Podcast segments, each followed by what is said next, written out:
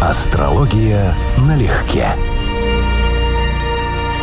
Привет, Константин. Здравствуй, Анечка. Друзья, привет вам. Всем здрасте. Гармония есть согласие разногласного, изрек Аристотель. Как гармонизировать дома? В частности, первый. Давай об этом поговорим, о гармонизации домов. И это не мне пришло в голову, если что. Большое спасибо нашим постоянным слушателям, угу. которые не первый год задают этот вопрос. Как с этим быть? Просят развернуть. Так, тут, тему. наверное, надо два момента разнести в пространстве и времени. Если мы говорим о гармонизации домов, то подразумевается по смыслу, что мы хотим улучшить какие-то их проявления. А если говорить о том эпиграфе, с которого ты начала передачу, о балансе аристотельском, да, несогласных вещей, то это совершенно точно не про дома, это, скажем, про знак весов, например. То есть про умение объединить, балансировать какие-то взаимоисключающие вещи и достичь динамического равновесия, баланса между ними. А я думала, мы это к гармонизации привяжем. Возможно, да. Это похоже, знаешь, на что? На то, как мы обсуждали понятие норма, что есть два смысла да. в слове норма. Вот здесь тоже как бы совсем разные смыслы. Я боюсь, что мы будем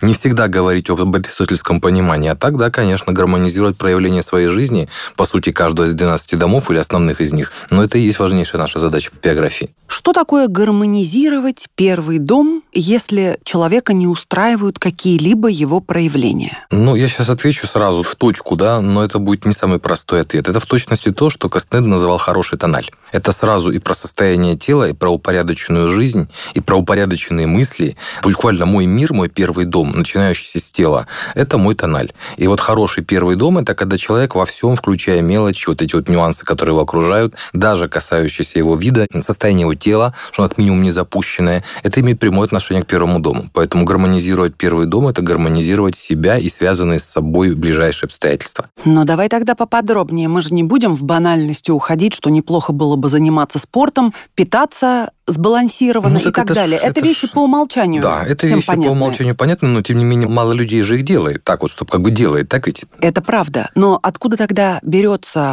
у части нашей аудитории такой остро стоящий вопрос, как гармонизировать именно первый дом? Если и так понятно, что можно сходить условно к косметологу, заняться волосами, это кожей, более... телом, но это бытовые вещи. Это Причем ми- тут ми- натальная ми- карта? Менее затратный вариант. Так это связанные вещи. Первый дом – это наша внешность, в том числе наша самоподача. Но на самом примитивном уровне, потому что так вообще-то и судьба в том числе. Как бы тело и внешность в каком-то смысле судьба в астрологии, эти вещи взаимосвязаны. Поэтому один из вариантов проработки, меняя обстоятельства первого дома, например, элементарно меняя, многие женщины это делают интуитивно, поменял прическу, перекрасилась, да? И самоощущение изменилось. Да, а отсюда изменились поступки, поведение и многие другие вещи. Посыл и, соответственно, ответ, который ты Совершенно получаешь верно, от да. мира. Да, и это один из вариантов. Вообще даже ну, один из любимых у меня способов модификации этих вещей – это одежда, украшения, аксессуары и так далее, потому что это прекрасный инструмент, легко надел, легко снял. Не татуировки, которые нанес, и живи с ними всю жизнь, да. И это не так трудозатратно, хотя более фундаментально, скажем, здоровый образ жизни или там фитнес.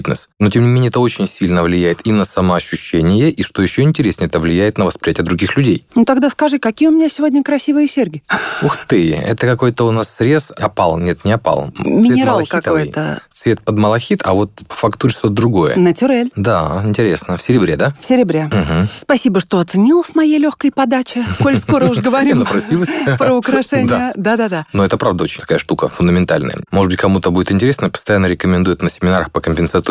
Есть прекрасная маленькая книжка по объему Макс Люшер «Сигналы личности». И цветовой тест. Он создал цветовой тест, и это совсем не об этом. Хотя он разделяет эти типы сигналов на четыре группы на основании своего цветового теста, но по сути он говорит о стихиях. Очень интуитивно астрологу понятна логика рассуждений. Стихии не упоминаются, упоминаются цвета, но смысл этот. У него приподробнейший, в очень легкой, скорее даже билетристической форме описана вот манипуляция, как читать сигналы, связанные с украшениями, скажем, с такими серьгами, и как манипулировать этим сигналом, вызывая определенную имиджевую реакцию. Возвращаюсь к вопросу, почему людей интересует, как его гармонизировать, если такие очевидные вещи доступны всем. Вот тело, вот лицо, вот, условно говоря, стоматолог, зубы, улыбка, вот волосы, ну и так далее. Все знают, что делать. Делаешь ты или нет, твой вот. личный выбор. Вот. Что ты тогда хочешь Сколько узнать. людей, сколько людей задалбывает интернет вопросом, как похудеть? При том, что весь секрет похудания сводится к двум вещам. Меньше есть, больше двигаться. Все, на этом точка. Но, но весь интернет и огромная индустрия связана с тем, как же похудеть, елки-палки, чтобы при этом только ничего не делать. Гармонизация первого дома – вопрос, он актуален именно по этой причине. Там вещи многие интуитивно понятны. Но масса людей не хочет это делать или не может это сделать, или считает, что это слишком накладно, или что высока цена. Ну, ну принципе... цена действительно высока, но это уж ты сам решаешь, стоит это правда. овчинка вот выделки или правда. нет. А да, а овчинка да. всегда стоит выделки. Да, да. Да. Безусловно. На мой взгляд, да, нам с этим телом жить, вообще с этой жизнью жить. Хорошо, тогда раз нам про первый дом больше нечего сказать, давай перейдем к другим и узнаем, как гармонизировать их. Давай. Давай. Восьмой можно гармонизировать? Да. Как? А, но исходим из того, что у нас заложено на натальной карте. Вновь, это базовые вещи. Если дом у нас активен и он опасен, то фактически нужно научиться преодолевать такие опасности и избегать вот те опасности, которые у нас прописаны в гороскопе. То есть буквально нам нужно подготовиться, как закалить себя к определенным трудностям, которые жизнь однажды нам пошлет. Но в остальное время эти трудности в жизни не привлекать. Ну, то есть такой вариант тренировки. Это может быть экстремальные виды спорта, соответствующие символизму. Это может быть, там, скажем, допустим, у вас есть опасность попадания в аварию, вот в мирное, безопасное в время пройти курсы там контраварийного вождения. Получить такой нужный опыт, который потом пригодится. Так бы вы это не сделали. А так вы логически понимаете, это однажды может произойти. И хотя мне этого нет необходимости вот по умолчанию заплатить, пойти, но я знаю, что это будет вложение в правильную сторону. И вот сделать соответствующие выводы сюда. Вспоминаются два эпизода из моей жизни, когда я попадала в аварии, не будучи за рулем сама, с хорошим водителем, который был ни в чем не виноват, и оба раза ночью на абсолютно пустой дороге. Оба раза в бок въезжала вторая машина обалдеть. на перекрестке. Именно обалдеть, потому что это было дважды. Угу. И дважды, второй раз еще более-менее относительно безопасная ситуация, мы ударились ребрами сильно, но даже без переломов, угу. без сотрясений. Угу. А первый раз, если бы наш водитель не успел скинуть скорость, это был бы конец. Дверь вошла наполовину в салон. Обалдеть. То есть тот Был бы, кто травма. сидел, ну это минимум травма. Ну, да. Это вот, к слову, про гармонизацию восьмого. Угу. Это совершенно непредвиденные вещи. Ну, как сказать, астрологи считают, что частично они или большей частью непредсказуемы. Соответственно, если они есть, мы ожидаем, что можно к ним определенным образом готовиться. Поэтому одна из тем восьмого дома – это проблема избегания специфичного для нас типа опасности, это во-первых. А фактически умение к этому подготовиться хотя бы морально-психологически. Ну, в том числе по фильмам, по книгам и так далее. То есть не только на уровне вот каких-то практических навыков. Чтобы понимать это, уметь это видеть в жизни, уметь это избегать до того, как опасность придет. Например, ночное вождение, ну, в принципе, всегда подразумевает повышенный уровень опасности. Если такая опасность уже существует, ну, значит, наверное, есть смысл уменьшать это количество вождения или такого рода поездок, потому что это уже происходило. Вторая часть гармонизации восьмого дома – это тема долгов и вообще чужого имущества. Поэтому вот, опять же, если у нас есть долги, фактически мы имеем там как открытую рану, туда постоянно уходят средства. Поэтому это не позитивный момент. Да, я знаю, масса людей живет в кредит, более того, он гордится тем, что использует правильно при кредитовании, у кого-то берет в долг и так далее.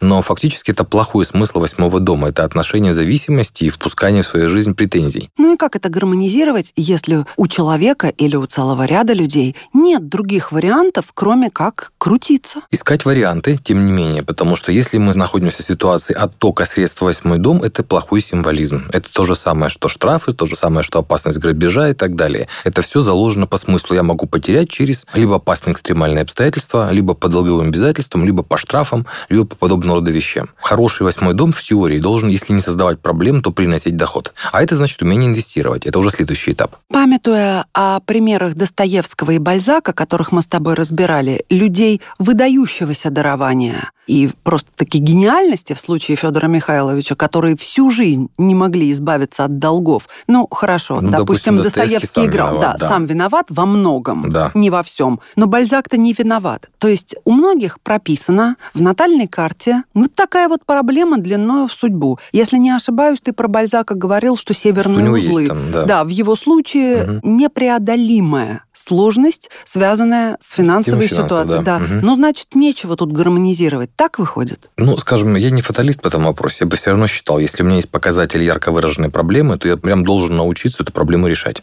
Не избегать ее максимально, хотя это тоже решение на самом деле. Не допустить зла, не допустить допустить проблему, это уже решение проблемы по понятиям астрологии. Потому что если мы реализовали ровно то, что заложено в прогнозе, ну, мы живем как положено, как вот нас несет реку. Если же мы не допустили какого-то развития событий, которые считаем неудачным, это проработка. Поэтому символические действия, которые там замещают проблему, на самом деле решением проблемы не являются. Сразу по нескольким причинам. Поэтому для темы долгов однозначно все равно, если мы бы смотрели, рекомендовал какие-то варианты, минимальный ущерб, который мы должны допустить, не должно быть оттока в восьмой дом. По возможности совсем. А цель, на которую мы должны ориентироваться, это должен быть источником прихода.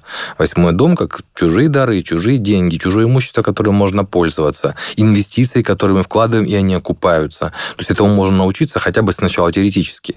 Вообще так строится, в принципе, тема проработки, вообще накопление новой кармы, даже так скажем. Не астрологическая тема, а йоговская. Карма накапливается сначала от э, тонкого слоя, потихонечку, слой за слоем, в материальный мир. Поэтому сначала это замысел, потом это эмоции. То есть буквально сначала изучаем, потом мы испытываем к этому определенное притяжение желания, потом разовые поступки, потом системное поведение, которое в дальнейшем формирует судьбу. От внешности и финансовой составляющей к любви и отношениям. Как седьмой дом гармонизировать? Я, забегая вперед, предположу, что это один из самых сложных для гармонизации домов. Или Я сказал, нет? что один из важнейших, потому что у нас угловые дома, первый, седьмой, четвертый, десятый, это важнейшие темы в жизни человека. Седьмой, конечно, важнейший. Одно из его главных значений, он не только нас дополняет, он оппозиция к первому, к нашей жизни, но он еще и нам противостоит. Поэтому, опять же, главная тема сценария седьмого дома первый негативный сценарий по возможности исключить или сделать его управляемым. То есть ситуации типа личных конфликтов с людьми, вражды, групповой или индивидуальной вражды, суды и так далее. То есть по возможности, если мы не можем это исключить полностью, скажем, мой седьмой дом этого не позволяет, то перенеси это в управляемую плоскость. То есть создавать ситуации, которые ты сам контролируешь, сам выбираешь себе этих врагов. То есть ты делаешь это на своих условиях а не постоянно сталкиваешься с тем, что в твою жизнь вторгаются какие-то персонажи и ломают тебе биографию. То есть немножечко другой ход, да? А идеал, как в восьмом доме, получение пользы, преимуществ, стабильного партнерства. Если не получается личное, сначала хотя бы деловое партнерство постоянно стабильное сделать, да? Потому что бывают же случаи, когда человек и это не может сделать. У меня был пример, когда у человека ну, даже, в общем, гордится тем, что несколько раз разрывал и финансово, и профессионально интересные отношения, потому что он считает, что они неправильные. То есть материальная сторона есть, работа, перспектива есть, но представление о том, какие деловые отношения должны быть, у него другое. И в итоге создается проблема изнутри наружу. То есть человек сам рвет отношения, сам уходит от работодателя на худшие условия, но считает, что поступает правильно. Какая-то уникальная ситуация. Обычно уходят на лучшие условия, как минимум на лучшую оплату или на более перспективную, интересную работу, более соответствующую наклонностям, ожиданиям, мечтам и так ну, далее. В идеале, да. Но так у нас на всех, на самом деле, свои бзики. Не только в этом вот вопросе. Поэтому тема отношений, хотя бы, еще раз говорю, постоянных, устойчивых, партнерских, надежных, отбор людей, то есть седьмой дом, он не должен выглядеть как смешанный лес. Когда у нас все растет самопасом, да, вот там и хвойное, и лиственное. Мой любимый, между прочим. Ой, да, это я вот я наоборот, нет. Лес он дикий. И вот когда у нас вот такое отсутствие выбора в жизни, с одной стороны, это интересно, масса людей разных. Но с другой стороны, это получается, что мы частично пускаем внутрь себя хаотичные события. Еще раз, должен быть какой-то отбор критерий отбора людей. Ну, хотя бы какие-то фильтры по принципу, что у нас есть, как тот же Достоевский, который ты правильно сегодня упоминала, что можете не, не карать зло, но называть зло злом должны. Соответственно, терпимость к определенным вещам с людьми тоже в седьмом доме недопустима. В одиннадцатом, может быть, в третьем сколько угодно, но в седьмом это принципиальные отношения. Просто седьмой дом – это дом самых близких отношений. Те, кто нас дополняет и кто является нам опорой, но и те, кто нам может противостоять. Это, в общем-то, одно и то же. В астрологии это одна из болезненных проблем, что у нас что наружу, что внутрь работает принцип «подобное притягивает подобное». То есть седьмой дом – это еще раз те люди, которых мы допускаем к себе на максимально близкую дистанцию. Как супругов, например, да? Может, вы не хотели бы все о нем знать, но придется. А вот одиннадцатый дом – это наш круг общения, это наша тусовка, но люди, с которыми общаемся, достаточно поверхностно. И вот там уже может быть гораздо более спектр, широкий допуск толерантности. А третий дом – остальные люди, знакомства, контакты, там соседи, какие-то список контактной книги, которых вы даже не помните, кто это Саша Техмонтаж. Вот это все третий дом. Вот какими бы они ни были, нас это не касается вообще. Какой из домов еще ты бы предложил рассмотреть на предмет перспективы гармонизации? Ну, поскольку у нас угловые дома, то первый, седьмой, конечно, четвертый дом, место жительства. Тут всем доступны элементарные способы. Это уборка, наведение элементарного порядка, Но если это, скажем, семейный дом, если там живет масса людей, то это хотя бы наличие какого-то собственного угла, в котором все сделано так, как вы считаете нужным. Даже для детей это важно. Это фактически свое пространство, мой микросоциум, мой микромир, который вот мой полностью. А что прорабатывать-то здесь? Сделать это все на свое усмотрение, по возможности. Буквально сделать этот мир своим. То есть поменьше случайных вещей, поменьше вещей, которых вы не любите, но вам подарили, а вам стрёмно их выкинуть, или другой нет, да? То есть окружить себя приятными вещами, сделать на свой взгляд свой дизайн в этом маленьком участке, который просто ваш, да? Не допускать там мусора, ссора, бардака, потому что это аналог мусора, ссора, бардака в своей жизни, в своем мире. Мне даже когда-то сбрасывали ссылочку, сейчас забыл с названием, японская книга, что-то про умную уборку. Там прям культ. Господи, еще надо прочитать книгу, чтобы понять, как убраться. Этот Нет, мир да, сошел как, с ума. как, как не сорить даже, не то, что как убраться, как не сорить и как упростить себе жизнь с уборкой. Там прям культ этого мероприятия, очень интересная тема. Ну и двенадцатый, скажи мне, хоть и не угловой, а прорабатывается ли он и насколько велика вероятность достичь каких-то результатов в проработке? Это интересный вопрос. Фактически нам нужно осознать, вывести на плоскость нашего сознания, что является нам тайными врагами, что является ограничивающим нас, какие качества фактически являются нашей тюрьмой, даже если мы этого не сознаем, нашими стенами и нашими решетками. И это касается и людей, и привычек, и черт характера, и особенностей. Потому что это все рано или поздно, ну, у тех людей, у кого плохой 12 вот это все однажды может привести в физические проявления 12 дома. Последствия, ограничение свободы, в зависимости от каких-нибудь лекарств или там препаратов или чего-то еще. У обычного же человека это описывает то, чем мы можем повредить сами себе. Причем многие люди делают из этого культ. То есть, если, опять же, проблемный сигнификатор, какой-то проблемный фактор 12 дома, а человек гордится тем, что у него вот этот фактор ну, там, экстрасенсорные способности, у меня там какие-то сны и так далее. Астрология позволяет понять, это хорошее проявление у тебя или нет. Ибо если это позитивное чтение 12 то это будет положительное чтение. Но если негативное по астрологическим правилам, то культивирование этого, это культивирование себе, по сути, сумасшествие. Это совсем не одно и то же. Внешне это может выглядеть одинаково, а гороскопы будут при этом разные, поэтому будут абсолютно разные последствия в жизни. Поподробнее вот сейчас о том, что такое хорошо аспектированный 12 и проблемный тот, чтение которого 12 или восприятие ведет к сумасшествию.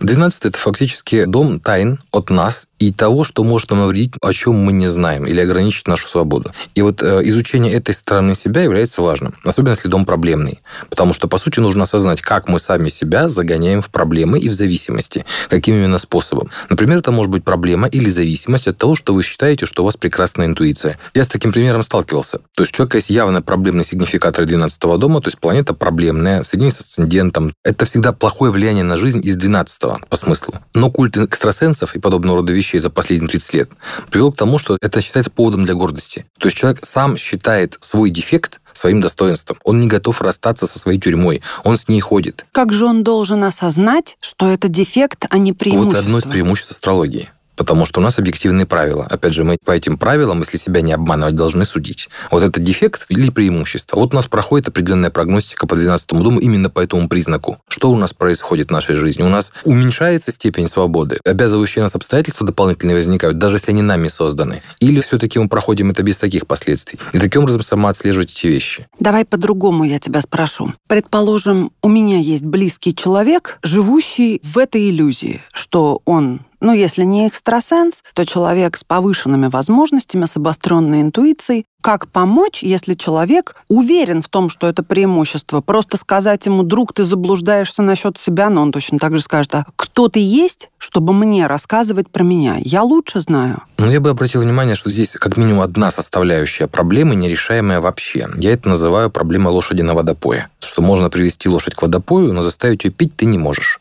Да. То есть проработка гороскопа делается исключительно самим человеком. Помощь со стороны почти безнадежное мероприятие. То есть мы должны быть готовы, открыты к возможностям возможностям, в том числе пересмотреть какие-то вещи в себе. Если человек к этому не готов, вот он живет по своему гороскопу. Он не готов меняться. Он находится в зоне комфорта. Даже если комфорт связан с тем, что он там, не знаю, чешет левое ухо правой рукой и скачет на одной ноге задом наперед. Но он так привык. И он не готов перестроиться на другую модель. Как шестой прорабатываем, гармонизируем? Дисциплиной, добровольной дисциплиной, по сути дела. Сатурн? Не совсем. Мы должны принять на себя определенные обязательства и их выполнять последовательно, режимом, я даже так сказал бы. Не в смысле принуждения Сатурна, а в смысле добровольного труда. Вот это, пожалуй, более точная формулировка. То есть это то, что мы делаем на работе, большинство людей делает на работе, но это касается и в целом режима жизни, элементарного быта, вот, скажем, работы, которую мы выполняем по дому. То есть шестой дом – это вопросы добровольно взятых на себя обязательств, которые мы можем выполнить. Шикарная инструкция, прекрасная. Я считаю, она полностью закрывает все вопросы шестого дома. Это найти что-нибудь и почитать по карма-йоге. Может быть, комментарии Вивекананды, может, комментарии, если я правильно помню, Рома Кришны были, надо проверить. Но карма-йога – это несложная тема. По сути, это выполнение любых обязанностей, которые перед нами ставит жизнь, по возможности идеальным способом ради самого результата, не привязываясь к продуктам труда. То есть то, что называют безупречность. Поэтому шестой дом карма-йога рекомендует свою проработку в случаях людям, которым другие виды йоги, большой йоги, лая-йога, раджа-йога там и так далее, не рекомендуются. Потому что самые обычные вещи, обычная жизнь.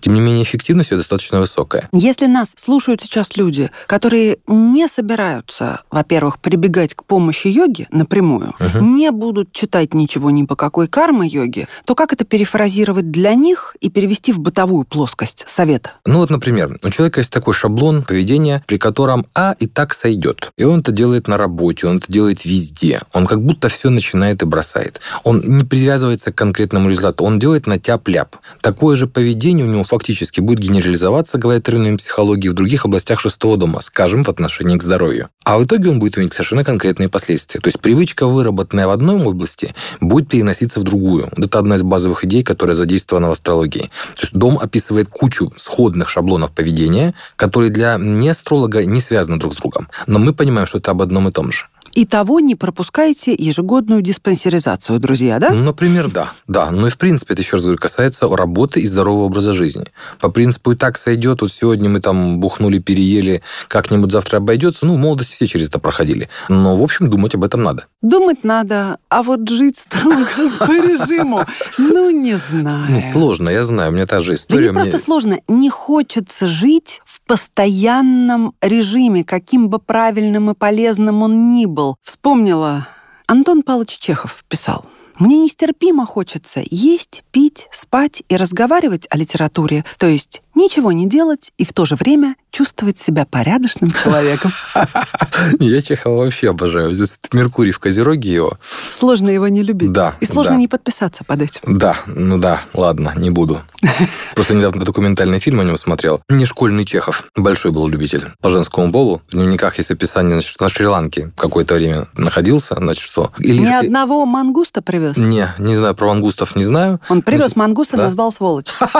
Нет, этого не было. Слушай, это здорово. И? Своему сыну скажу, или как-то так там звучало в дневнике, значит, что папа имел под луной ночь жаркой страстной любви с мулаткой под кокосовыми пальмами. Думаю, ну да, большой гурман, конечно, большой гурман. Но почему нет и не да он я тоже один? только, ну, только, только за, понимаешь, мы все это понимаем. Но когда ты думаешь об этом о Чехове, ты когда себе думаешь, это одно. А когда ты смотришь на Чехова, думаешь, о, видишь, я много про него не знал. Сразу, где у него Венера? В квадрате с Ураном. Ну, вот как бы... Ну и от Антона Павловича к какому дому пойдем? Да, в общем, можно к любому, можно к десятому, потому что это Давай еще один угловой. Да. Давай. Это дом амбиций, достижений, карьеры успехов. Поэтому, если у нас этого всего нет, то фактически нужно найти себе область, в которой мы можем быть успешными. Даже это виртуальность. Вот опять же, интернет открывает для нам прекрасные возможности при помощи форумов, соцсетей, анонимных ников там и так далее. То есть фактически нужно приобрести опыт. Я в чем-то один из лучших или лучше других, или я успешен, потому что как вот деньги делают деньги в капитализме, да, так вот успех притягивает успех. Логика подобная притягивает подобное. Но если на этом бытовом уровне, это гармонизация отношений с вышестоящими. Это фактически умение общаться с людьми, которые имеют власть, так, чтобы они вам помогали, протежировали. Или как минимум, вот опять же минимум, да, избежать негатива, чтобы как минимум не мешали. Если человек одинаково хорошо чувствует себя в общении с друзьями, на работе и дома, в романтических и деловых отношениях, его можно характеризовать как гармоничную личность. Это говорит капитан очевидность. А в реальности ты встречал вот таких? Нет. Я про них слышал, но я сильно подозреваю, что это слухи преувеличены. Если копнуть или поцарапать там что-нибудь, то выяснится там снизу другой слой. Это вот почти всегда. Если человек выглядит слишком, слишком, слишком блестящим, мы с тобой, помнишь, Фарятьева Нет, не обсуждали? блестящим, а именно упорядоченным, уравновешенным. Вот тоже еще раз по понятиям астрологии, эзотерики вообще, у нас все диалектично, а астрология полностью стоит на этом принципе, поэтому если у человека где-то перекос в одну сторону, у него где-то перекос в другую сторону. Если ты этого не знаешь, это пугает еще больше. А откуда ты перекос это усмотрел? Мы же говорим про баланс, то, что я тебе вот изрекла. баланс это как раз та тонкая грань, которая далеко не всем доступна. Скажем, тот же Иван Ефремов говорил о том, что нужно находиться, колебаться около точки ноля между сознательным собственным бессознательным. И это идеальное творческое состояние и творческая реализация. Это как в песне «Enigma stay between Во. heart and mind». Во, То есть во, между во, во. сердцем и разумом. Да, вот это вот как раз о весовской части тематики, потому что умение находить баланс между чем-то и чем-то – это, по сути, главная задача весов. И они должны быть в идеале ориентиром для других вот этого качества. Умение находить путь между крайностями, между Сциллой и Харибдой, между разумом и сердцем, ну, вообще между любыми сложностями. И, как правильно по твоей цитате прекрасно аристотельской, между разными совершенно непотребно несовместимыми вещами.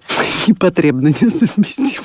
Это хорошая ремарочка. Тоже весовская, в общем-то. Мгм. Я тогда по-женски завершу мысль словами не помню кого, но хорошими.